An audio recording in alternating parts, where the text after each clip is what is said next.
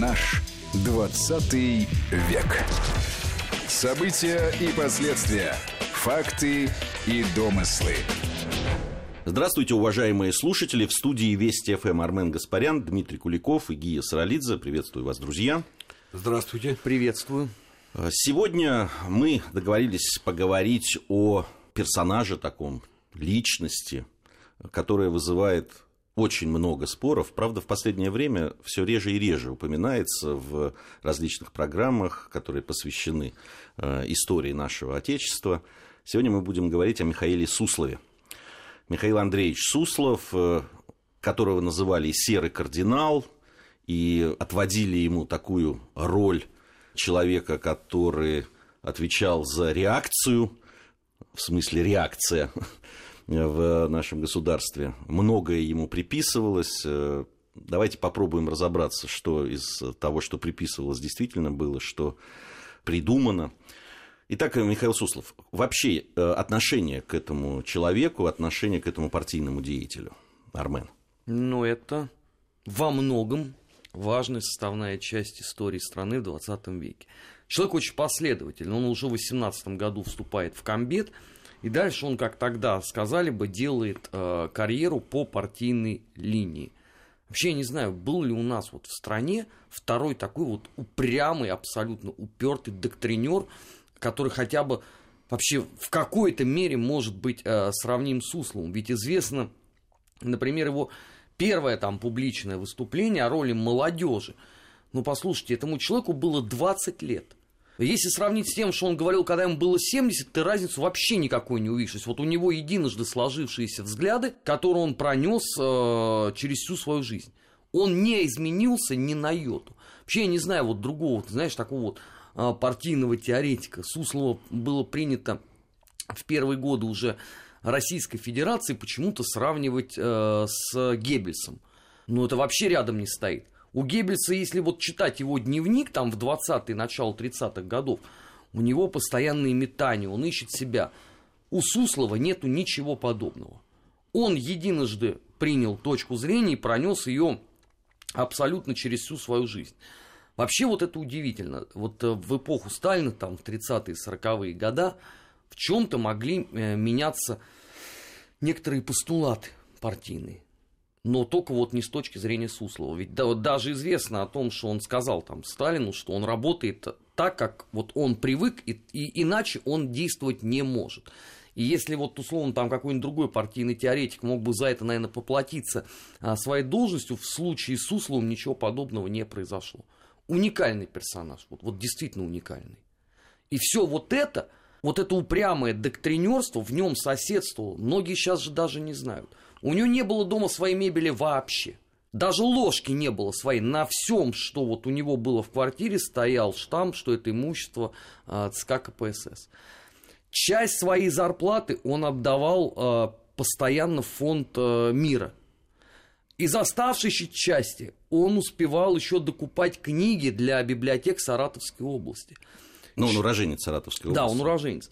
Ни конфет, ничего другого он не принимал, даже на празднике. Максимум это книгу с дарственной надписью. И то, а, судя вот по многочисленным воспоминаниям, люди тряслись, понимая, что если вот он сейчас в плохом настроении, он еще это не примет. То есть вот такой вот абсолютный аскет, вот ему надо было, конечно, лет на 20 пораньше родиться, вот тогда это был бы идеальный просто типаж бы для а, партии большевиков вот именно самого первого созыва. Ну, он в 1902 году родился, если я не да. ошибаюсь, и, и, на мой взгляд, он родился как раз вовремя. И вот э, по его э, если биографии посмотреть, чем он занимался, э, действительно, ведь он был э, реально подкованный человек. То есть, если посмотреть, э, это и рабфак, э, еще там в середине 20-х годов, э, это и Московский институт народного хозяйства, там и преподавательскую работу вел, и в аспирантуре был, и так далее. То есть, человек, сказать, что вот он был просто ну, такой самоучка. Ну, ты нет. же хорошее слово подобрал, подкован. Подкован, да. Понимаешь, это же, ну, ты не сказал образованный, например, да, там глубоко разбирающийся, подкованный. Это, кстати, терминология оттуда же, да? Ну, как вы, подкованы в марксистско-ленинской идеологии? Ну, у меня язык не повернулся интеллектуалом. Да, под, подкован. Но, э, кстати, это не случайно, Ги. Это не потому, что какая-то политкорректность, да, а я думаю, что просто в этом смысле, ну, твое понимание заставило тебя употребить это слово.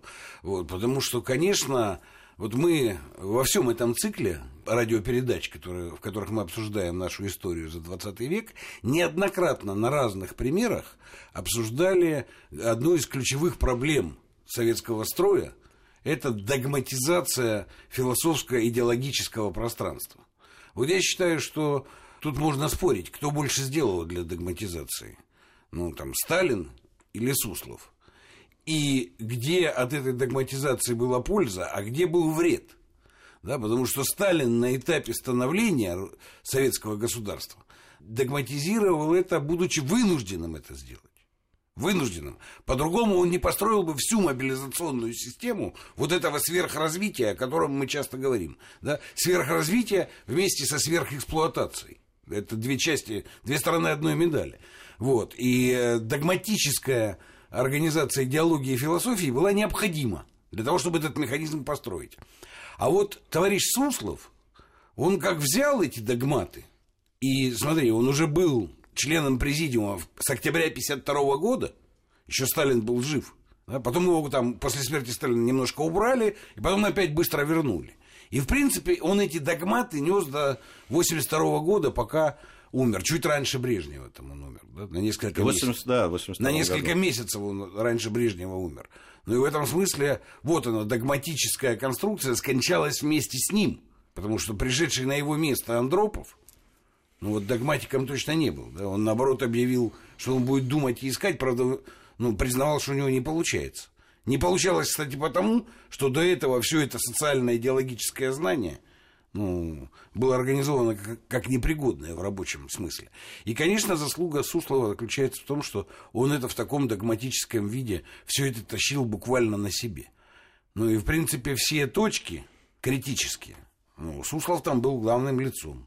Там, начиная от Венгрии, там, заканчивая суждениями по поводу диссидентов, так называемых, притом там, где были диссиденты, где не были диссиденты, но все равно Суслов стоял на страже. Ну и в принципе, вот когда мы обсуждаем и честно говорим, глядя в нашу историю, институты марксизма-ленинизма, институт философии, высшая партийная школа, высшая комсомольская школа, громадные структуры, тысячи преподавателей и ученых там во всем этом деле. И совершенно бесполезный и бессмысленный продукт от этой гигантской машины. Ну вот товарищ Суслов полностью ответственен за то, что там все эти годы после смерти Сталина эта гигантская машина социально-идеологического знания производила бессмысленный продукт. Вот мы точно должны это понимать. Потому что все попытки, вот насколько я знаю, привносить какие-то новации в гуманитарное знание упирались в товарища Суслова. Вот здесь что вот... без его визы нельзя было сделать ничего. Вот здесь... А визу он ни на что не давал. Возникает вопрос, почему? Почему человек, который сформировался да, и, и во многом формировал сам э, да, вот эту вот э, систему, о которой ты сейчас, Дима, говорил, да, он же, вот ты сказал, там 52 год, но дело в том, что он э, там, с 47 года отвечает за работу средств массовой информации, он занимает должность начальника управления пропагандой и агитацией ЦК КПСС. 47 год. Не знаю, насколько это правда или нет, но есть информация о том, что он, участвуя в подготовке 19-го съезда ВКПБ, разрабатывал несколько вариантов речи самому Сталину. Причем, ну, там окончательная редакция всегда была, понятно, вождя. Вот, это никому не доверял. Но все-таки то есть это говорит о том, что вот этот человек именно тогда формировался и формировал систему. Почему он остался этим человеком? Ведь многих отодвигали, многих убирали. То есть он был настолько незаменим с точки зрения тех, кто приходил к власти, политических элит. Это идеальная машина по э, предварению в жизнь единственно верной доктрины. Мне вот еще в 90-е годы, когда э, вот это шло серьезное обсуждение Суслова, меня крайне заинтересовала эта фигура. Думаю, ну, надо подойти фундаментально.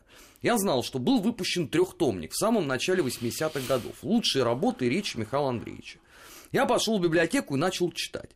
Но это поразительно, конечно. Во-первых, там нету ни единой статьи, а это лучшее наследие Суслова, по осмыслению марксизма-ленинизма. Или вообще по поиску там каких-то новых э, моментов, которых еще э, рука человека не доходила. Это сборник э, призывов о том, что работать надо лучше, потому что лучше надо работать. И второй момент, что единственное верное учение. Удивительно, но главный идеолог Советского Союза говорил невероятно скучные вещи, невероятно скучным языком. В чем его суть выступлений? Э, вот самые яркие у него оказались на съездах, да, посвященных там годовщине Октябрьской революции, победе там в гражданской войне. Ну, послушайте, дайте честно скажем, вот речь такого уровня может написать, в принципе, школьник. Вот такое впечатление, что все это из-под палки. Ты вот не можешь оттуда вычленить ничего.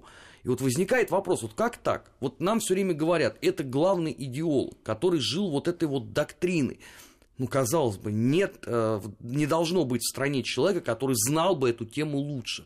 А если читать, то выясняется, что это вот, знаешь, это уровень такой вот э, первых лет жизни Суслова, вот это выступление перед комбедом, образца там 19 -го года.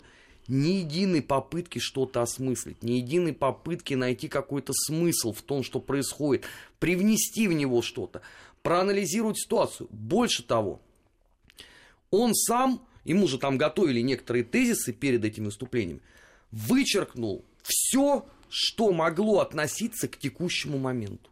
Вычеркнул все, что могло бы а, послужить какой-то маломальски полемикой а, в обществе по поводу марксизма. Удивительно вообще. Если мы открываем там речь предыдущих там главных а, партийных теоретиков, там, я не знаю, Бухарина, Троцкого, Скворцова, Степанова – там все предельно понятно. Там понятен вектор, куда ты хочешь идти. А вот здесь вот четыре призыва и три лозунга. Все. Ну вот, ты знаешь, если отбросить там субъективный момент, который точно есть в этом, да, то есть история его становления самого, вот от комбеда через подковательное образование, да, другого слова я здесь не подберу, а посмотреть на объективную ситуацию. Да, вот объективная ситуация заключается в чем? Теоретики которые претендовали быть теоретиками, ушли. Ну, в этом смысле это был последний Сталин. Вот он ушел. Правда, когда аргументов в теории не хватало, он другие способы применял. Не без того, понятное дело, да? Но Сталин в открытую претендовал быть теоретиком. И во многом им являлся. Не говоря уже там о Троцком, Ленине. Не знаю, за Бухарином было приписано название теоретик, хотя содержание его теорий мне представляется ну, моя личная точка зрения, да? ну, весьма-весьма поверхностным, да, так сказать, тоже раздутая инициатива. Но все-таки на нем, по крайней мере, там лейбл висел, теоретик нашей партии, Бухарин. Чего, правда, но неважно, лейбл был. Сталин ушел, в принципе, никто из первых лидеров партии, ни Хрущев, ни потом Брежнев, ни те, кто были около них, не претендовали на это знание. Звание теоретика. Вообще не претендовали. Ну, во-первых, точно понимали, что они не в состоянии. Вот. И вообще-то как крепкие хозяйственники если пользоваться устоявшимися, ну, так сказать, ну, стереотипами, да, вот, позиционировались. Суслов тоже не претендовал быть теоретиком, потому что там содержания-то нет никакого. Армен здесь совершенно прав. Но Суслов заявил себя как охранитель всего вот этого. Причем, что говорило в его пользу? Назначен-то он был начальником управления пропаганды и агитации еще при самом Иосифе Виссарионовиче. Да, ну вот мы сказали, в 47 году, году, понимаешь? Ну, то есть, проверенный человек. Ни у кого не было сомнения, что назначенный на эту должность Сталиным в 47 году будет человек проверенный. Второе, ни на что не претендующий. Жестко объявивший, я буду охранять наши догмы идеологические. Ни одна сволочь не подползет к этим догмам. Ну и, в принципе, он всех устраивал. В этом, в этом смысле, понимаешь? Потому что теоретической работы нет. Никто из так называемых политиков в партии на нее не претендует и не способен, в принципе. А значит, образуется место, которое заполняется ну, вот этим дубовым совершенно охранительством, да, бессмысленным и беспощадным. Вот, нужно было следить, чтобы кто-то не то слово не вписал. Очень ну, подробно, так сказать. С чем Михаил Андреевич прекрасно справлялся. Вот, с выслеживанием того, чтобы лишнего слова там не появилось. Ну, то есть, если при Сталине этих теоретиков, которые претендовали, их просто зачистили, и остался один теоретик, то после его смерти появился человек, который зачищал это пространство, не допуская, даже если бы кто-то захотел э, да, взять на себя эту миссию теоретика. Не, ну в партии никто и не мог ну, в верхушке партии. Никто и не мог реально это сделать. Но мы их всех там знаем, мы ну, обсуждали это все. Э, э, Михаил Андреевич долго э, находился на этой должности, понимаешь, там, в принципе, могли бы появиться за 50-е, 60-е, там, 70-е годы, но, но никто не появился.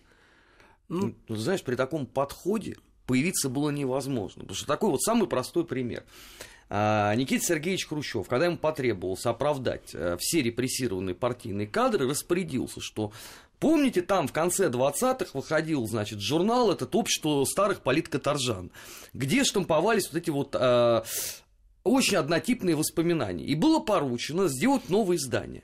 Оно не вышло потому что Михаил Андреевич последовательно вычищал оттуда все то, что могло бросить тень на партию. И когда вот из такого кирпича, там же есть воспоминания по этому поводу, выяснил, что даже брошюрки не получается, то, извините, как на таком э, фундаменте ты можешь строить какую-то теорию? Ну, в принципе, да? И кто рискнет, соответственно, э, бросать вызов э, могущественному Михаилу Андреевичу? Но дошло до абсурда. Торжественно реабилитировали Тухачевскую всенародно, да, издали целых два тома его работ. Потом Никита Сергеевич поручил, опять же, Михаилу Андреевичу, что надобно а, написать правдивую биографию нашего нового гения, Светоча, который будет указывать путь э, в коммунизм. С этой задачей справились блестяще. Написали целую брошюрку, но она обрывается на 33-м годе, потому что дальше, как, как только к Тухачевскому начинают возникать вопросы, Михаил Андреевич вычеркнул оттуда самолично все, что только было. И книга заканчивается исторической фразой, что партия всегда будет помнить своего верного сына. Что с ним случилось? А, как оборвалась жизнь? Почему мы его теперь все любим? Из этой книги непонятно совершенно. Но за проделанную работу автор получил государственную премию СССР. Вот это, пожалуйста, Михаил Андреевич в чистом виде. Здесь ведь вот еще одна очень Идеальный интересная... человек. Идеальный человек. Во всех Еще смыслах, одна понимаешь? интересная деталь. Ведь этого идеального человека все не любили. Все откровенно не любили, причем как э, э, там, наверху, так и внизу. Я помню очень хорошо, 82 год, умер Суслов. Я в это время проходил производственную практику на заводе. И рабочие, простые рабочие, там поздравляли друг друга с тем, что вот ушел наконец вот этот человек, который отвечает за все плохое в нашей стране. Для меня это было удивительно тогда. Ну, там я девятиклассник был. Просто удивительно, как это возможно. Ну, это конец 80-х. Кон- А я напоминаю, Нет, что... это середина А, 80-х. се- да, да, да, да. 82-й Нет, это начало. год. Это конец его жизни. А смотри, а вот, например, в 60-х годах, когда было э, покушение на Брежнева, последнее, стрелявший сказал, что во главе партии должен стоять честный, неподкупный, идеальный коммунист, и такой в нашей стране только один. Это Михаил Андреевич Суслов. Вот что должно произойти за 15 лет, чтобы настолько поменялось э, представление о человеке? Ну, наверное, что все-таки э, население страны стало вот понимать, что, наверное, что-то не так происходит с этим. Но невозможно это. Понимаешь, ни, ни малейшей попытки вообще как-то проанализировать что-то. Запрещались целые э, сюжеты в кинофильмах и вырезались. Причем, когда ты сейчас вот это смотришь, ты не можешь объяснить, что там конкретно не устраивало э, Михаила Андреевича Суслова. Ну, в эпоху Брежнева он отвечал за все средства массовой информации, за всю культуру, за цензуру и за идеологию с философией. Причем я обращаю ваше внимание, он начал за это отвечать еще при жизни Сталина. То есть сразу после войны. Понимаешь, вот все, да? Поэтому за- ну, от э, э, определения, какое кино нам нужно, а какое не нужно, вот, и заканчивая тем, как должна гуманитарная мысль развиваться в Институте философии. Вот весь спектр. Ну, кстати, а есть ли для этого, так сказать, талант и способность? Ведь в этом смысле, ну, Суслов ведь сам ничего не предлагал. Армен правильно говорит, что вот все речи его, да, но это цитатника где перемежаются цитаты из Ленина с Марксом с призывами к светлому будущему. Но, в принципе, самое гениальное, что, я так понимаю, писал Суслов, это в газете «Правда» к майской демонстрации и к октябрьской печатались призывы. Их было много, несколько десятков призывов к советскому народу, которые с трибун э, провозглашались. Вот я думаю, что это вершина, собственно, творчества кстати, именно этого нету в трехтомнике. Ну да. К сожалению. Интересно, Суслов, там есть такой эпизод в его жизни, когда ухудшились э, советско-китайские отношения. Он ведь возглавил делегацию, советскую делегацию, которая была на переговорах с представителями Компартии Китая. И надо сказать, что Суслов блестяще провалил свою вот эту э, миссию, э, то есть результаты переговоров были катастрофическими, это известно. Это, как, мне кажется, что это еще один показатель. Ведь он возглавил делегацию как человек, ведь э, э, э, противостояние было идеологическим, теоретическим, да, теоретик. И э, как раз послали туда теоретика, вот, вот тот самый лейбл на нем стоял. И то, как он это блестяще провалил, говорило о том, собственно, о какой теоретик он был. Мне кажется, это очень показательная вещь. Ну, еще раз говорю, давай так, не надо догматика путать с теоретиком. Он был идеальный догматик. Между прочим, во всем, понимаешь, вот идеологии до бытия, да, потому что то, что Армен рассказывает про там стоптанные башмаки и то, что ложки все стояли с печатью хозотдела ну, ЦК, это правда все. Ну, он бессребренником был, абсолютным. Да, ну. Более того, он в этом смысле, ну, и практики не имел политической. Потому что точно... И почему устраивал всех? Потому что, ну, есть у тебя задача догмы защищать. Вот он только их и защищал, эти догмы. Так, как умел. Подкопаться к нему было трудно. Но в целом, да, деятельность была контрпродуктивной. Вот, в принципе, по всей сумме обстоятельств с 1947 года до 1982 деятельность была контрпродуктивной. У нас сейчас э, время новостей уже приходит. Я хотел бы в следующей части начать э, как раз с сюжета, который немного э, все-таки вот этот светлый образ человека, который был догматиком и таким бессеребренником, оно немножко изменит. Ну, собственно, бессеребренником понятно, а вот по поводу карьеры и карьерных амбиций, это вот вопрос другой. Напомню, что в студии Вести ФМ Армен Гаспарян, Дмитрий Куликов и Гия Саралидзе. Продолжим нашу программу сразу после новостей. Наш 20 век.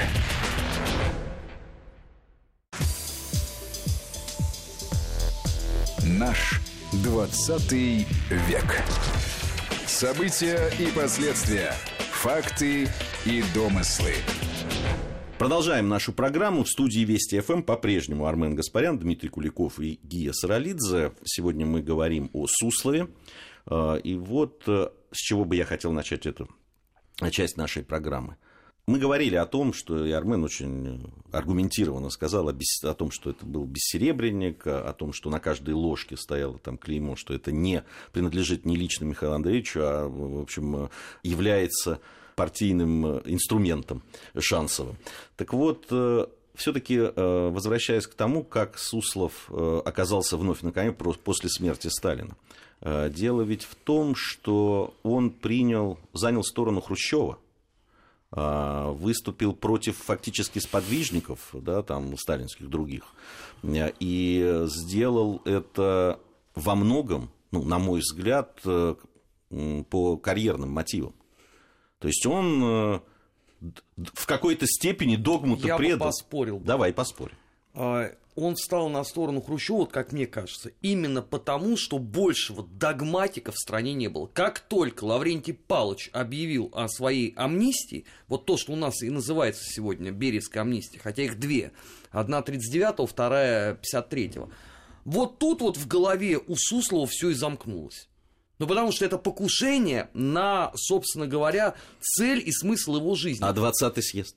Это не покушение на цель и смысл его жизни. Согласен. А теперь, э, внимание, как сам Суслов к этому отнесся. В беседе с э, товарищем э, Гроссманом он сказал, что э, у Сталина, конечно, были ошибки, и мы э, за это Иосифа Виссарионовича критиковали и критиковать будем, но мы не вынесем это в публичную э, плоскость, потому что он боролся с врагами. Точка. Все, картина маслом. Вот это точный взгляд Суслова. И заметь, что он вот последовательно был потом и реализован. Если во времена Хрущева там еще что-то кто-то себе позволял, ну пусть э, изредка, и пусть это там литература была всегда там для служебного пользования, то уж во времена прежнего он там, извините, такую китайскую стену защитную поставил, ты туда не продерешься вообще никоим образом. У нас же критики Сталина уже на тот момент нету. Все. Она вся могла быть там в промежуток с 56 по, условно, 63 год. И то, знаешь, очень такая своеобразная. Да, немножко погорячился, но в главном ты прав. С врагами надо бороться, конечно. Вот тебе, пожалуйста, объект но Суслова. С частью сейчас утверждений Армена могу согласиться, но все-таки он встал на сторону человека, который э, в итоге э, вынес, хотел, не хотел, это другой вопрос. Но это все все равно в публичное поле э, вышло и всячески на Западе, обсуждалось. не в Советском Союзе, на, на Западе, Западе ну, все равно это, это ведь шило в мешке не утаишь. Ну, Ну, ну, в этом смысле его позиция ведь была цензурная. Да? Ну, ну да, 20-й съезд был. Вот. Но, между прочим, это Суслов потом, когда Хрущева подвинули, он спокойно остался и дальше. Ничего с ним не произошло. Да? ну, он там против Хрущева выступил. Выступил против Хрущева, осудил волюнтаризм, так же, как культ личности осудил. Ну, то есть... Но это я вот как раз к светлому образу вот этому, Ну, который... Так а какой светлый образ? У меня не было никакого светлого образа. Ну, Нет, ну понимаешь, я, я- же сказал, вот смотри, Ги, политических действий и политических решений этот человек на них не претендовал. И на власть реально не претендовал. Потому что и он всех устраивал. Но вот умер Сталин, он присоединился к Хрущеву. Подвинули Хрущева. Кстати, там прямо он ни, ни в одном, ни в другом там не участвовал, да, никак. Вот. Э, Он тут же сказал, что волонтаризм мы осуждаем, но внутри себя. Так сильно публично раздувать не будем, давайте, да. Так же, как с культом личности. Вот, поэтому в этом смысле это как гарантия его сохранения. Потому что человек точно знал зону свою, в которую, кстати, никто не хотел идти. Потому что никто не был способен обсуждать подлинные проблемы мира и социализма. Помнишь, журнал был? Был такой, да. Вот. вот подлинные проблемы мира и социализма, не говоря уже о марксистско-ленинской философии по-настоящему, да, и, так сказать, идеологии коммунизма, никто обсуждать был не готов. Сидит там Суслов, охраняет, ходит в стоптанных ботинках, прекрасно, в политику не лезет. Ну, бывали эксцессы, ты прав. Потому что, ну, отправили вот его э, в Китай э, с Мао поговорить. Ну, Мао претендовал на то, что он был теоретиком. Я думаю, что спор не получился, когда ну, Мао при всех его странностях беседовал с догматиком ну, Сусловым. Да? При этом Мао считал себя догматиком, а Суслова ревизионистом. Именно так. Вот же что интересно, Да. понимаешь? Вот. Я бы, так, я бы эти дискуссии послушал, честно говоря, потому что это очень интересно все. Или там его, где он вмешивался в позицию. да? Если нужно было продавить что-то, то Сусловым пользовались. Это Венгрия, 56 год. Потому что ну, Суслов умел произносить пламенные речи, как надо коммунизм защищать. Это 79 год, Афганистан. Потому что по легендам обстановку в Политбюро именно он сломался своим вот, ну, условным псевдо ни шагу назад. да, ко- Когда подумать надо было. И термин «интернациональный долг» мы в Афганистане исполняем. Это же сусловское изобретение. Ну, по крайней мере, его епархии, понимаешь? Интернациональный долг. У всех людей, Я- я у говорю- всех людей вопрос возникал, кому и чего мы должны, в общем, ну, и что это такое? Ну, Возникал, так- да, такие такое. убогие конструкции, понимаешь? По поводу, э, э, почему я говорил о светлом образе, я имел в виду, вот, э, ну, вот нас, наш разговор о личности да, начался с того, что ну, вот такой человек, догматик с 20-х годов до 82 года, в принципе, не менял своих убеждений, бессеребренник и так далее. Для многих наших, ну, даже слушателей, да, образ довольно такой цельный и привлекательный, я бы даже сказал. Я вот, вот это хочу разрушить, потому что человек, да, вот здесь, ну, здесь промолчал, здесь постоял в сторонке, здесь примкнул, здесь, здесь э, там еще, э, еще что-то сделал, и все равно, да, там около власти все время отвечал, да, за свою поляну, да, там никого туда не пускал, и особо, как ты, Дима, абсолютно правильно говоришь, не особо кто рвался на эту полянку, но он там сидел. А, Но ведь полянка-то была очень важная. Поляна Какая- была та, Ну, я не которая- понимаю, светлый образ. Ну, я прямым текстом слушателям готов сказать. Понимаете? Понимаете, вот светлый образ, как бы, ну, ты бы описал, как бы привлекательно звучит, да, последовательно очень человек вообще защищался. Вы поймите, дорогие друзья, важнейший фактор крушения наш Советского Союза заключался в том, что мы идеологически и по знаниям были абсолютно недееспособны. Но мы обсуждали это много раз. Сейчас, наверное, полезно еще раз будет обсудить. Это же какая идеологическая работа со всей запретами журналов, кино, высылкой диссидентов, э, там, ну, э, общественными организациями в виде октябренков, пионерии, комсомола, профсоюзов подкованных. Да все было. Гигантская машина. Три года. 85-й, 88-й. В 88-м советской идеологии уже практически не было. Но ее снесли за три года. Гигантскую машину. Вы задумайтесь над этим. И все, почему она оказалась недееспособна, ну, не только один Суслов, но роль Суслова была очень, ну, огромная она была, да? Вот сначала был Сталин, который заложил основу системы, а неизменной поддерживал ее Суслов. Все эти с 47-го, там, с 52-го до 82-го, между прочим, 30 лет. Ну, вот так, с 52-го до 82-го, 30 лет. Неизменный. Я вот как раз к тому, что ты говоришь, там вот есть эта поляна, на которой он сидел, там, и э, особо в политику не лез. Но все-таки, да, отвечает человек за все вопросы идеологии, идеологической политики в стране. За руководство деятельностью средств массовой информации, за цензуру, за культуру, за искусство, высшее образование, за школу, отношения государства и религиозных организаций. Это все было в его подчинении. Да, если так посмотреть, а где реальная политика-то делается? Разве не вот на этих направлениях, в том числе и во многом, где формируются мысли, где э, готовятся э, новые поколения. Как раз вот именно это не произошло. Вот ты ключевые слова произнес. Где формируется мысль? Вот как раз именно с этим э, не получилось. Потому что по выражению э, там, людей, которые учились в 70-е годы, это был кошмар их, истмат и диамат. А дальше что произошло? Вот это высшая партийная школа ЦК КПСС, которая штамповала выпускников. Куда они все делись? Где они все? Начиная там с 86-87 года. Когда, казалось бы, да, у вас перестройка, у вас новые веяния, пожалуйста, там социология, философия, политология. И опять по нулям. То есть выяснилось, что их готовили, но явно не к этому. Дошло до абсурда. А у нас, как известно, все конспектировали Ленина. И у нас все время говорили, Ленина все понимают э, неправильно. Вот давайте вернемся к подлинному Ленину. Суслов его извратил. И момент, когда, вот, казалось бы, надо было обратиться к подлинному Ленину, у нас опять получилось не очень хорошо, потому что, несмотря на то, что все в институтах и в школах конспектировали, учили наизусть, сдавали экзамены, оказалось, что не знают элементарных вещей. Мы об этом продолжим говорить. У нас еще одна часть нашей программы будет. Сейчас э, небольшая пауза. Я напомню, что в студии Вести ФМ Армен Гаспарян, Дмитрий Куликов и Гия Саралидзе. Сегодня мы говорим о Михаиле Суслове. Наш 20 век.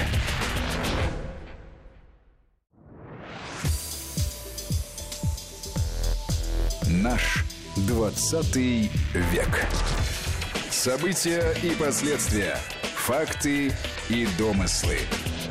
Продолжаем нашу программу. Э, Дмитрий Куликов, Армен Гаспарян и Гия Саралидзе в студии Вести ФМ. Армен, прервал я тебя в твоей речи по поводу того, что не смогли вернуться к наследию Владимира Ильича Ленина, хотя об этом говорили. Действительно, там э, середина 80-х, э, вот эти разговоры шли, только я здесь пожалуй, соглашусь. Да не могли по содержанию, Ги. Не, ну, понимаешь, не было готово ни общества, не было да нет, никаких не, предпосылок. Не было людей, которые могли бы реально работать э, с трудами Ленина по-настоящему, понимаешь? Не цитаты переписывать, а что-то понимать про это. Вся рефлексия по отношению к Ленину выразилась в пьесах. Ничего не напоминает? Вот Шатров дальше, дальше, дальше. Казалось, вот это мы открыли-то себе настоящего Ленина. Пьесу прочитали Шатрова про э, этот Брестский мир, там, и что там он еще писал. Какой-то Ильич был-то вообще, понимаешь? И спектакль в Амхате. Большевики. Ну да. Вот, вот. вот эта рефлексия, вот они подлинные. Да. Хотя ну, что там подлинного? Ну и все, да. Ну, а я это очень хорошо помню. Это же, ну, прям по мне все прокатывалось. Чтиво было увлекательно. Я в армии находился, когда я прочел вот Шатрова, по-моему, дальше-дальше. Вот это. Ну да, свежо. Ну, ну, честно, да, но я, опять же, ребят, хотите верьте, хотите не верьте. Но я себе задавал тогда вопрос. Ну, а что принципиально нового нам открывает, ну, это, эта пьеса, там, Мне было непонятно тогда это. Я думаю, что это была главная беда, потому что ну, беда всех нас. Потому что 100% населения Советского Союза было непонятно. Вся идеологическая машина, гигантская, огромная, с огромным штатом, с томами литературы, тоннами этой литературы, ничего не могла людям объяснить на самом деле. Вот и все. А пространство пустое для объяснения. Ну, туда уж, пожалуйста. И само собой, а еще и целевым образом начинают спекуляции закачиваться. И вся твоя идеология оказывается бесполезна против них. Это, ну вот это и к сегодняшнему дню. Для меня это очень важно, то, что мы это обсуждаем. Это не теоретическая болтовня. Просто, да, мы должны признать за факт. Мы живем в совсем другом обществе сейчас. Очень фрагментаризированном, очень разнонаправленном. Извините, как Горбачев хотел плюралистическое да, общество. Плюрализм. Так вот у нас этого плюрализма, вспоминая Катар Матроскина, да, вот этого гуталина, вот он и шлет кому попало. У нас этого плюрализма очень много. Позитивного выхлопа пока от плюрализма не очень много, потому что, ну, кроме плюрализма, то есть мнений, должно быть еще и знание, которое, ну, в том числе и коммуникации вырабатывается, понимаешь? Ну, пока у нас не очень с этим получается. Но надо стараться и стремиться, потому что э, исторический выигрыш именно там. В закрытии монофикации и в догматизации мы уже были. Мы знаем возможности этого средства самоорганизации. На каких-то периодах, там, пару-тройку десятилетий, это может быть сверхэффективно. Но откат потом от этого, похмелье, извините, да, ну, бывает очень тяжелым. Мы на похмелье-то страну потеряли. Мы СССР потеряли, потеряли на похмелье от идеологической догматизации и отказа от подлинного социального знания. И от подлинных политических отношений. Как внутри элиты, так и внутри народа. Ну, кстати, интересно, да, ну, народ же был источником власти. А он что, участвовал в политике? Мне сейчас скажут, а он что, сейчас участвует? И сейчас не очень участвует, но мы должны понимать, почему. Для того, чтобы по-настоящему участвовать в политике, очень много чего надо понимать. А все системы, в том числе и мировые, направлены на то, чтобы современный человек ни хрена не понимал. Ты очень важную тему э, затронул как раз в последней части нашей программы, Дим, потому что ведь э, то, что происходит да, в современном обществе, очень часто вызывает раздражение. Да, вот как раз то, что мнений много, а выхлопа мало. И это э, само по себе направляет людей там, в прошлое и говорят, ну вот, ну и что, был, был догматизм, была догма. Зато вот было то-то и то-то, понимаешь? Э, забывая, что вот как раз э, и забывают при этом, к чему привела эта догма. Другое дело, к чему, могут задать обратный вопрос. А вы так к чему придете? А вы так к чему А это придете? никому не известно. Ну, Потому что у нас же есть и другой пример. Начало 20 века. Мы тоже много это обсуждали. Ну, и с Арменом мы здесь совпали абсолютно позиции.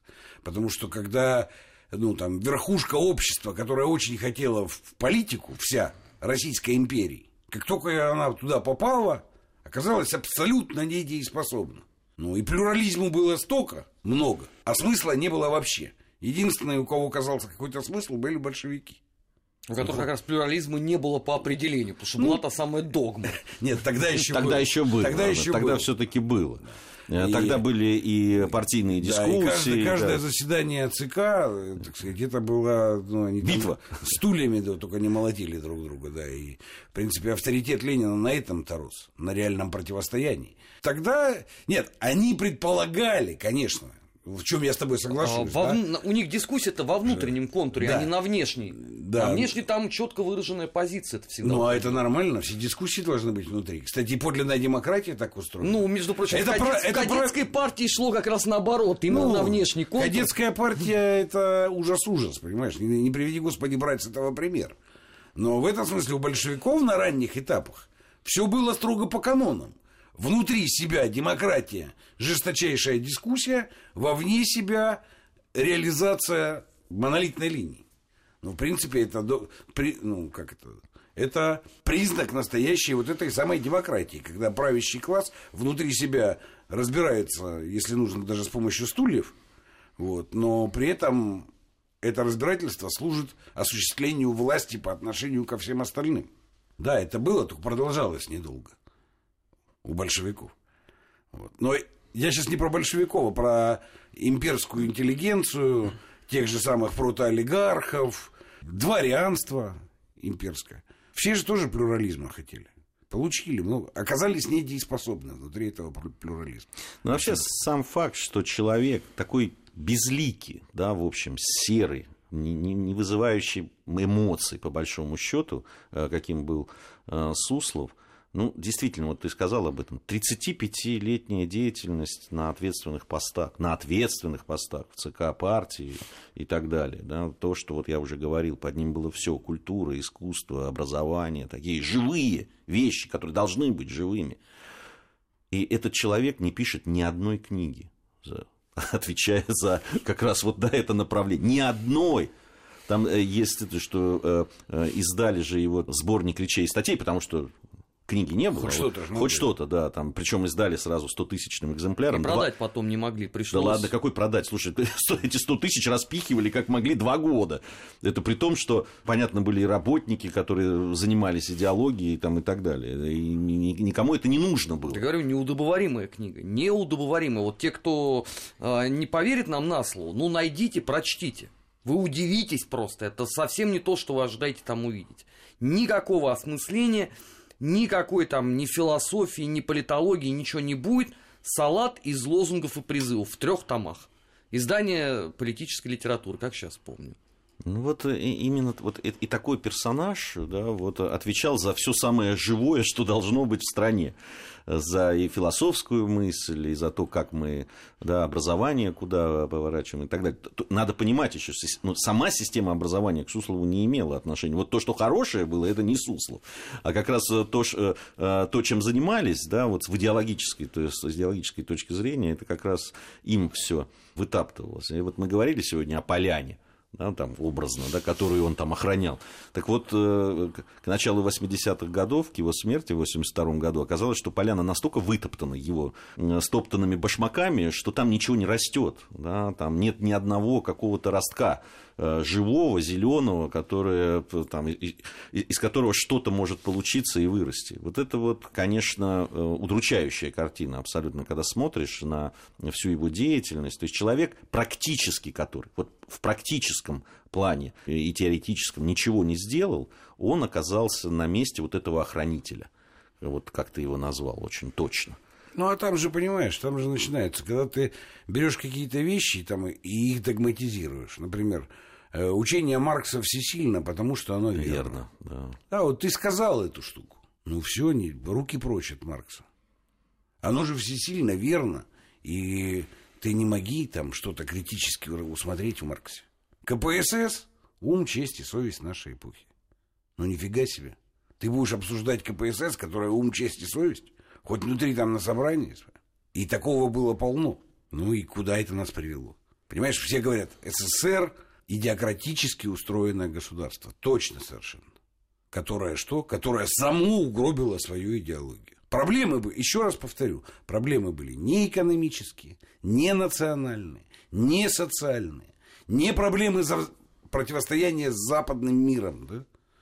а проблема была в отказе от важнейшей функции в своем же ну, так спроектированном государстве, в идеократическом где идеология выполняла главную правящую опору этой самой власти. Ну и они все сделали, чтобы она рухнула. Идеология прежде всего. Потому что экономика при всех трудностях, холодная война при всех сложностях, гонка вооружений, ну, при всех этих самых... Все это мы спокойно переносили. До тех пор, пока соглашались с тем, что мы, ну, примерно, наверное, понимаем, о чем идет речь. Но после 80-го года мы перестали вообще понимать. Да, и, и в этом заслуга в том числе и, и довольно большая Михаил Андреевич Суслова. Спасибо, друзья, закончилось наше время в эфире. Спасибо за этот разговор. Надеюсь, и вам сегодня интересно было, и, и нашим слушателям, конечно. Хотя тема всего. сложная, конечно. Спасибо большое. Армен Гаспарян, Дмитрий Куликов, Гия Саралидзе были в студии. Спасибо. Наш 20 век.